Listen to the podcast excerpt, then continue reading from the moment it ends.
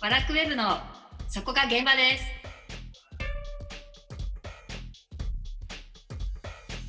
この番組は日本文化の入り口マガジンワラクウェブによる日本文化にまつわるあれこれをざっくばらんに語る番組です。ワラクウェブ編集長セバスチャン高木と編集部スタッフがお送りします。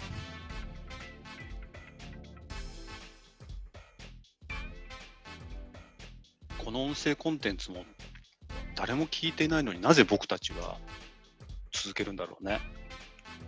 それは継続は力なりだからおおです。継続は力なり。ああ、力なり出た。高校の時に先生がよく言ってた。継続は力なり。すごいよく言ってた。 そうでしたか。でもなんか笑わせはできないけど、ちょっとずつ高木さんとのお話ができるようになっておきました話が。ね、できるようになったよね、お話が。 はい。少しずつ。いや、あのー僕はでもそうは思わなくて、はい。なんか、ツイッターにもちょっとつぶやいたんですけど、はい。誰かに聞かれなかったらうん。やれないようなものって、はい。ピュアじゃないですよね。作為がある。うーん。あ、民芸的民芸音声コンテンツになっていない。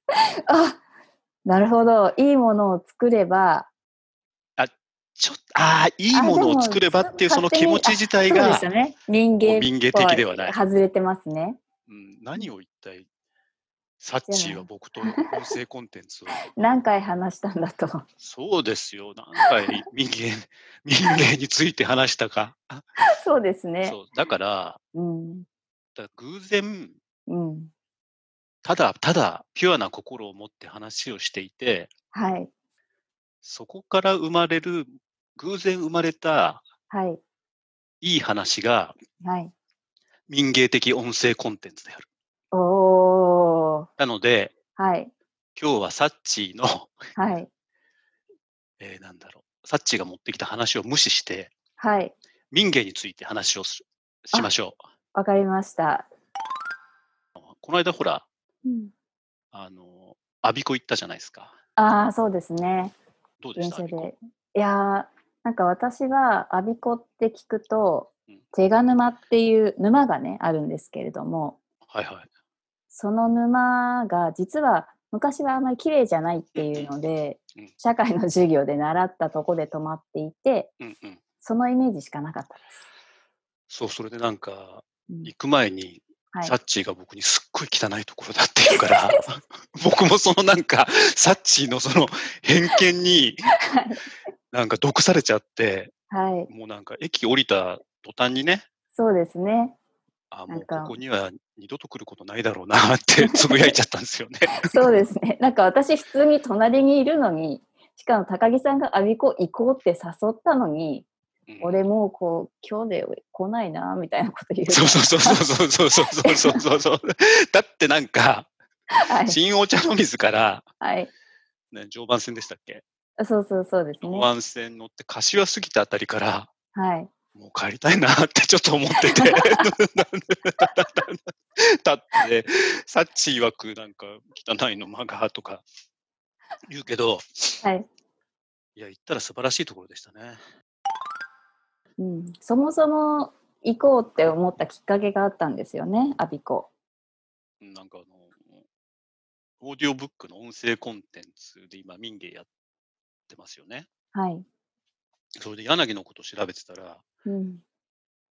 なんか、柳が民芸思想、うんうん。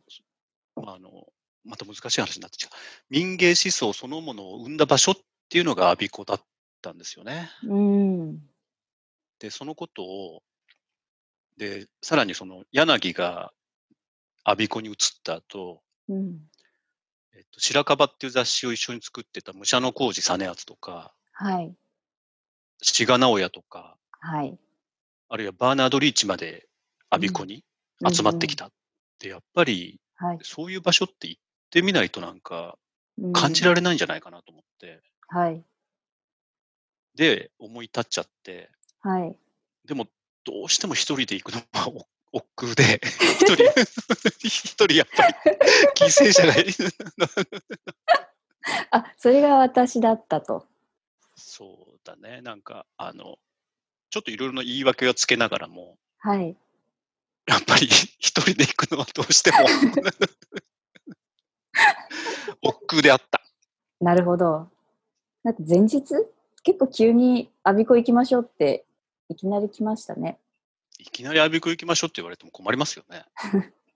そうですね。えって一瞬思いました。けど当、い時うんうん、でも行ってよかったです。本当になんかやっぱり行ってみないと分かんないよね。うん、いや本当に高木さんの中で一番こうなんだろう行ってよかったなって思うポイントって何ですかここになんか理想と情熱に燃えた はいあの民芸運動とか白樺作ってた人たちうんが住んでたんだなっていう考えがうんありましたね。うんうんうんうんあと別に何かあるわけじゃないじゃないですか。あのそうそうですねまあね柳宗悦の家に入れるわけじゃなし、うん あとは、バーナード・リーチは石碑しかないし、そうですね結構新しいねそうでもまあ、うんあの白樺文学館は良かったですね。あーどんなとこが良かったですか何にもないとこ。何にもないとかあそうなんですねへーえ、だって、なんかあったえーでも白川の雑あ誌、ーね、雑誌いやを私はその白川ってなんだろうじゅ高校のそれこそ授業ではいはいはいはい。白樺が発刊されたぐらいの一文しか知らなかったので、実際に見てそうんうのんなんか魂がこもってる雑誌だったんだなみたいなのが実際に見てよくわかりました。いや、僕もそうですね、それは。うん、あの復刻版とはいえ、はい160冊全部、あうのん白樺文学館だと見れれますよね。そうですね。いや、それでなんか、ちょっと圧倒されましたね、あの白樺に。うんうんうんうん。例えばどういう、なんですかね。うん、なんかあの、中見て、はい。当時ヨーロッパの最新、うんうん。まあ、最先端アートだった、はい。あの、後期印象派とかポスト印象派かうんと。かが出てるではないですか。はい、そうですでねも。その絵自体はうんモ。ノクロで、うん。しかもすごく小さくて、うん。で、あれから、うん。そんなにこう感動するようなうん。ものを得ていた、うん。この当時の人たちのアートに対する飢えとか、うん。つうか渇望っていうか、そうですよね。なんか、と、今で言えば本屋さんに例えばうんうん。カラーの図版とかたくさん出てるけど、当時そういうのないってことですもんね。いや、ないでしょだってそれに、ヨーロッパのそんな名作が美術館で見られる、うん。いつからって考えると、はい。でもセザンヌとかの、ああいう絵を、うん。モノクロで見せても、なんか 何が伝わるんだろうな、み たいなのは思ったんですけど、はい。だからそれぐらい飢えてって、それぐらういん感受性が強かったんだなってうんいうのを、あの、白樺の復刻版見てうん。感じて帰りましたね。うーん、なるほど。なんか私もあの白樺の中で一番印象に残ってるのは、あの、そういう作品が載っている写真のページのに1枚かぶせてトレーシングペーパーがかかってるんですよそうね。で、そこに赤字で作品名がさっとこうちょろっと。書いてある。ううんんうんっていうそのなんかちょっとしなんしゃおしゃれっていうんですかね。で、今、一巻から復刻版、あの、買っちゃったので、160冊 ね、 160冊全部。全部。はい。で、頭から今読み始めてるんですけど、はい。いや、もうクラクラして、本当に。えー、それはせんうんどういう点でクラクラしちゃいますかなんていうかな。うん、あの、ものを書いて、はい。サッチと話してるとやっぱり真面目な話になっちゃう。ものを書いて、はい。何か紙にするっていうことうんうのん。貴重さ、うん。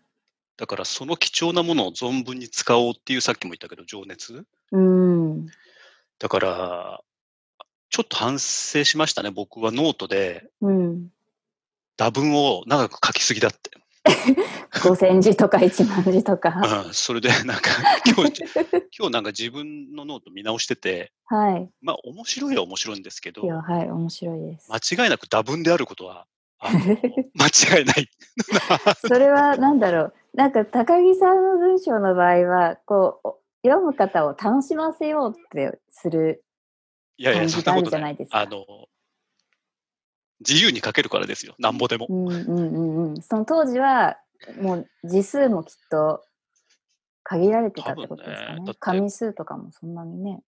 あの、白樺って、柳たちが学習院の高等高等科学校時代うんうんうんに同人を組んで、はい。そこから一人2円ずつぐらい集めていって、うーん。それで3、4年後にようやく発刊した。そうからなんですね。へえ。だからそんだけ貴重なもんなんですよ、きっと。紙とか印刷するとか。うん。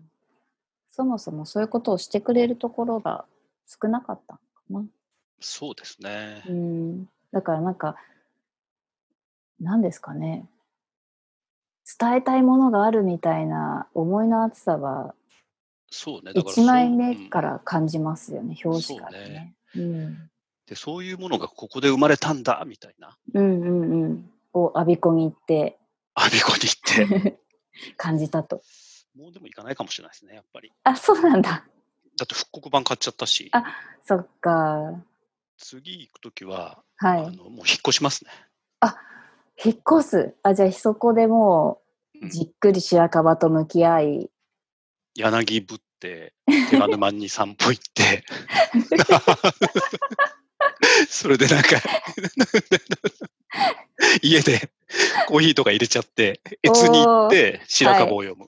おー、白樺ライフをアビコで満喫する。いいですね、アビコで。そしたらでもお仕事できなくなっちゃいますね。うんそうですね。もう仕事はもうやめでしょうね、そうなったら。あじゃのあそれは、うん。もうちょっ白と樺読待ってんいたでだるいとて。仕事する気なくなっちゃうんですよ、本当に。もへー。うなんかすっごい自分が不純だなと思って。不純ですかなんでですかいや、なんかね、うん。あの、プライベートとかは知りませんよ。あの、めちゃめちゃな人たちじゃないですか、白樺派の人たちって。うんうんうん、そうですね。こう、誰でしたっけあの、有島武雄でしたっけはい。後になんか北海道かなんかで、あの、妻子じゃないわ、なんだ。家庭、家庭のある婦人公論の記者と、うんうんえっと、不倫の末、二人で自殺しちゃうみたいな人。うんうんうんうん。そうだかでらすね。めちゃめちゃな人たちなんだけど、はい。なんかやっぱ純粋さありますよね。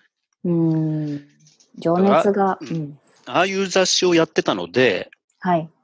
多分民芸には純粋な心が必要っていうふうに説いたの。うん。なるほど。でもそういう意味では本作りとか高木さんも熱い思いで。いや、でもね、うん。あの暑さに比べちゃうともうどうにもならないですね。なんか、うんなんかテクニックだけだなと思って、自分が思ってるうの。んそうなのかな。そう。今日自虐モード だもん。お酒も飲んでないのに。でもなんか編集部で高木さんが作った本を手にして高木さんがこうこういう思いで作ったみたいなお話するとき結構熱い思いで語ってるじゃないですか。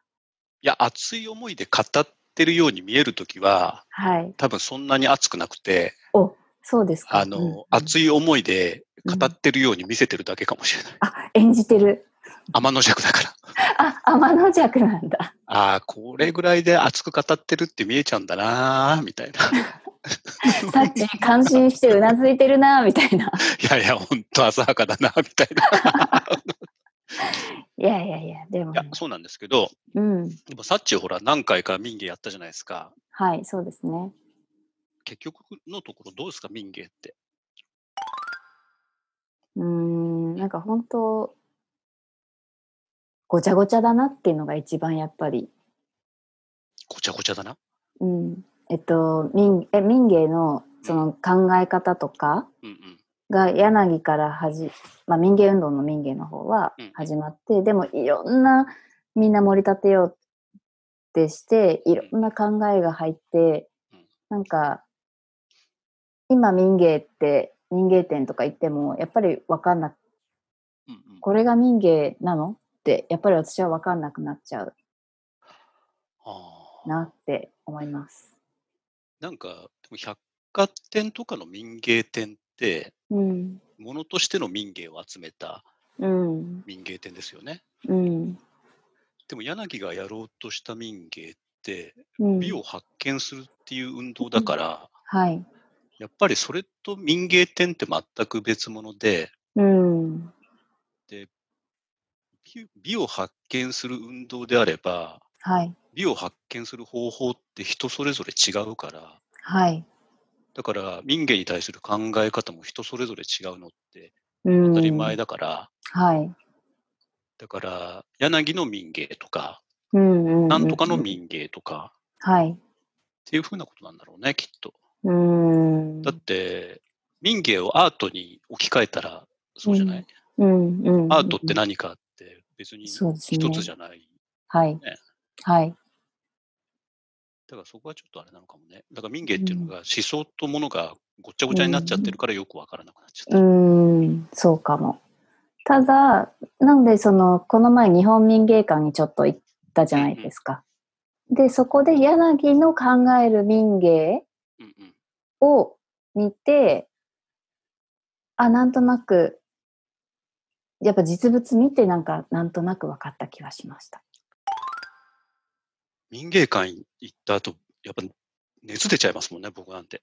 あ、本当ですか。えー。なんかこうなんか、あのしばらく話せなくなっちゃうし、そうそうそう。でも本当に高木さん、民芸館出た後、ぼーっとして、じゃあ僕こっちから帰る、ふわーっと行っちゃったみたいな。ううんんなんかねあの、そうなっちゃうのいつも。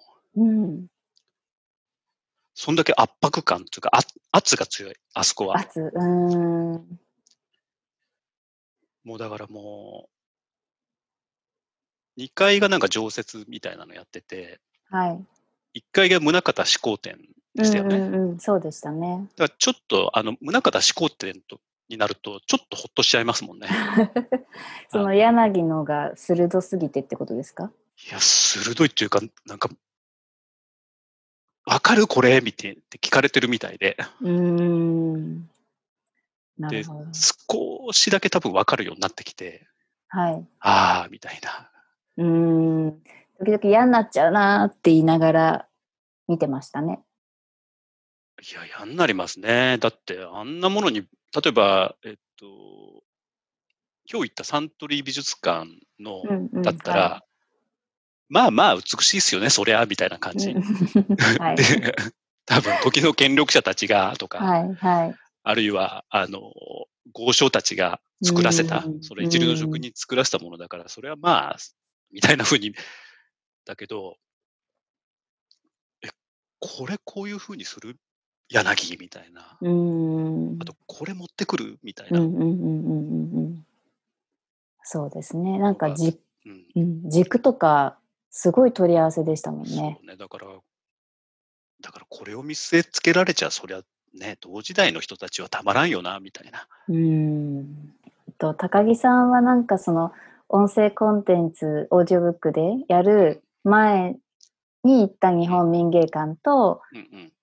この前行ったうん日本民芸館、なんか違いとかありましたいや、全然違いますね、やっぱり。あのうん。こんなにそれこそ、白樺のこととか、ウィリアム・ブレイクのこととか、はい。あの、インプットしてなかったので、うん。あの、よりこうなんか、あの民芸館の一つ一つのものが、うん。尖って見えちゃって、うん。なんかそれこそウ ィリアム・ブレイクの詩みたいに見えてきちゃって、へえ。詩ですか怖っみたいな。へえ、あそんな風に。うんうん、それでなんかもう、ぼーっとしちゃ って、うん。あの、どこ歩いてるかわかんないみたいな 感じで、いや、 本当車に に。いひかれるよ、これ、みたいや、本当に、いつもこうね、結構いろいろお話ししてくださるけど、あの時だけは、高木さん、ほとんどお話ししな。なか完全っにたでちすょねっ。と当てられちゃいましたね。やっぱ定期的に行かないとダメだなと思って。うん。結構久々だったんですよね。結構久々ですね。うん。だから民芸館は行かないとっていう話ですよね、今日は。そうれですに、あね。もの、うそれに本来はなんか、香川県の記事を紹介するつもりだったの。あ、そうそうそう。うちわの記事。こちらの記事を紹介するつもりだったけ ど、はい。いきなり、いきなり、なんか高、木さんが。あの、アドリブで話したら、本当のアドリブで話したらどうなるのかなっていう練習をしないといけないと思って。あ、なるほど。サッチーはアドリブに耐えられるのか。耐えられるのか。あんま耐えられてないかな。やっぱり真面目な話になっちゃいまし真た面目ね。に、そうですね。だって、うん。あの、この音声コンテンツって大体、笑ってるけど、うん。笑ってないもん、全然。高木さんは本当に笑わないですね。まあやばい。民芸に入り込んじゃってるから。 あ鋭笑っいて視る。点で。なのそで、うこんですね。はい。なもんですね。今日ははだいから、どんな話だったんでしたっけ、と、柳宗悦の凄さについてと、アビコと民芸館には1回は行きましょうっていう話でってすいね。う。うん。はい、えー担当は鉄の女サッチーこと斉藤直子でした。あ、間違 えた。鉄の女、オーディオブックのいつものセリフが出ちゃった。ごめんえ、なそされい。でもいいんだよ、別に。